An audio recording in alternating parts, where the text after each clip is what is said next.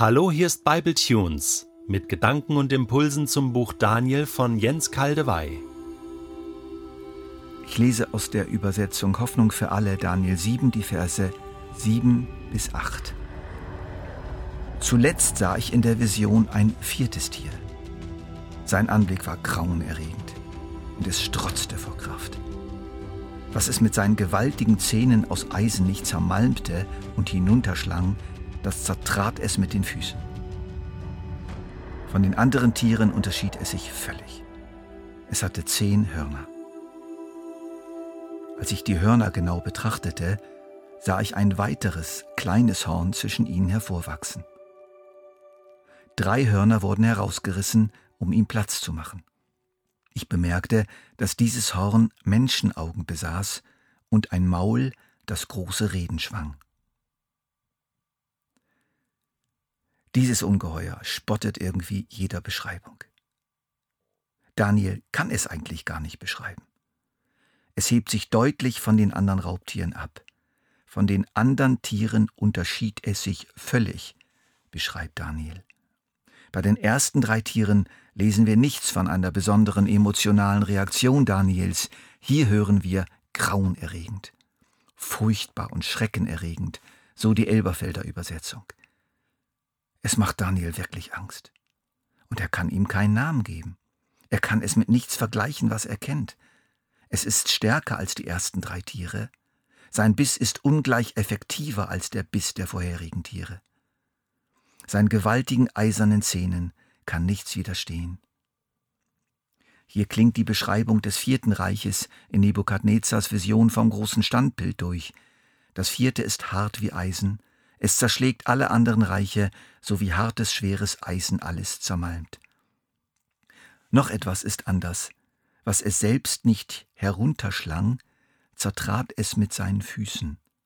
Es geht diesem Tier also nicht nur um Einverleibung, um Machtvergrößerung, um Eroberung, sondern um Zerstörung, sinnlose Zerstörung und Vernichtung. Es frisst nicht nur, es zertritt mit den Füßen. Mir kommen dazu Stichworte in den Sinn wie verbrannte Erde, Völkermord, Massaker, Vernichtungsmaßnahmen oder der Begriff, den Josef Goebbels, der Propagandaminister Adolf Hitlers, geprägt hat, totaler Krieg. Und noch etwas ist anders. Die Bestie hat zehn Hörner. Zehn Hörner. Das Horn ist ein altes Symbol für politische Macht oder einfach für große, geballte Kraft. Oft bezeichnet es einen starken Herrscher. Die Bestie hat zehn davon. Wir haben also hier geballte politische, militärische Macht. Man kann hier vermuten, dass dieses Monstrum eine Art Verbund einer größeren Zahl von Herrschern darstellt, die alle Rücksichtslosigkeit, Machtgier und Zerstörungswut in sich vereinen. Als nun Daniel, tief erschrocken, diese Zusammenballung brutaler Macht betrachtet, bemerkt er etwas. Da wächst aus den zehn Hörnern ein kleines Horn heraus. Zuerst ist es klein, wird aber immer größer, und schließlich müssen drei von den zehn Hörnern ihm Platz machen, wie wenn drei Zähne im Mund ausfallen, weil ein riesiger neuer Zahn sie von unten her wegdrückt. Die Auslegung ist nicht schwierig. Es wird ein Herrscher kommen, der drei Königreiche, drei starke politische Machtgebilde mit Gewalt verdrängen wird.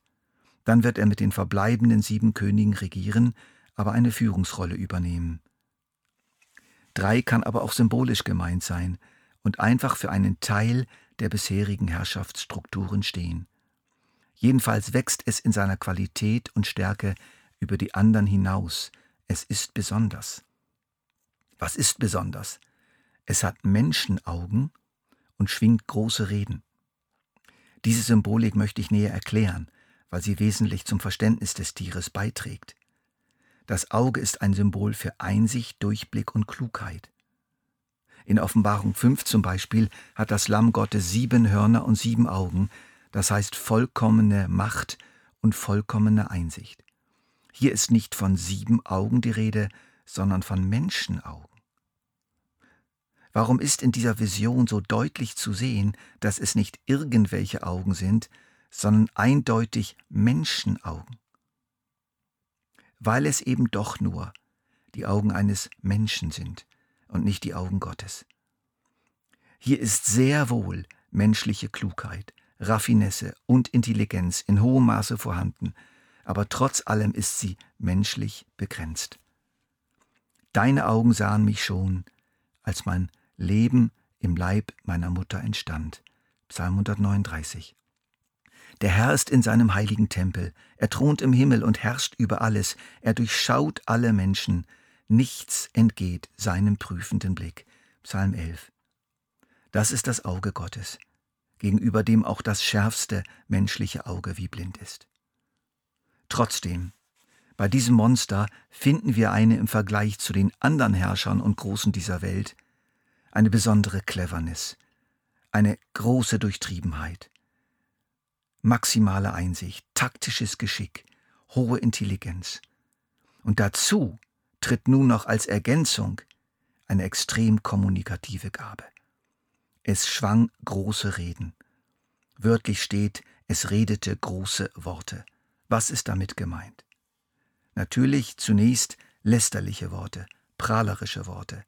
Das Biest tut groß, es bläht sich verbal auf, Sicher gehören auch jede Menge Fake News dazu und jede Menge verbale Attacken auf alles, was in irgendeiner Weise den höchsten Gott ehrt.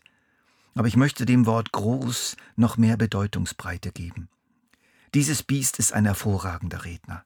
Es kann die Massen mitreißen, es kann überzeugen. Seine Worte begeistern, sie bezaubern, sie lullen ein, sie strotzen vor Selbstbewusstsein, sie flößen Vertrauen ein. Der Typ hat es auf dem Kasten. Der kann uns helfen. Was für ein Mann!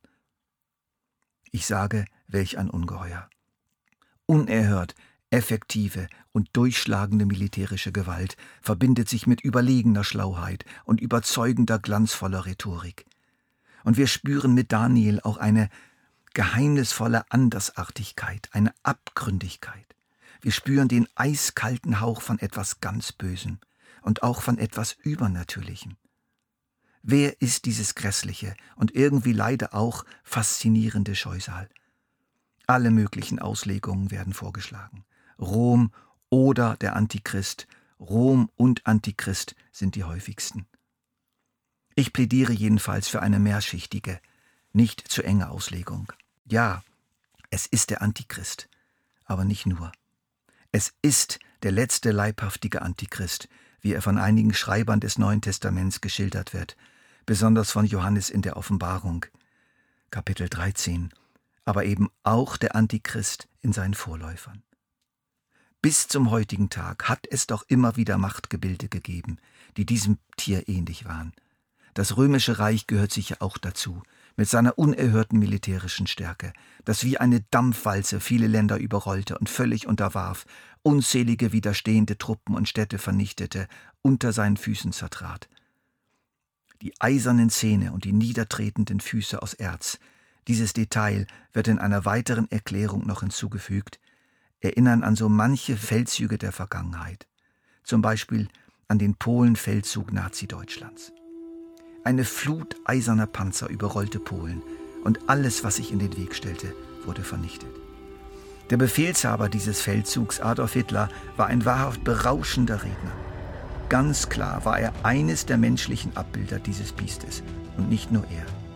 Immer wieder erscheinen sie auf der Bildfläche, steigen sie aus dem Meer, diese herrschsüchtigen, zerstörungswütigen, hochbegabten, hochintelligenten, redegewandten, mitreißenden Führer. Nun kommt die gute Nachricht, von der wir im nächsten Bible Tunes mehr hören. Die Herrschaft dieser Bestien und auch des letzten großen weltbeherrschenden Monsters wird von oben her zerbrochen.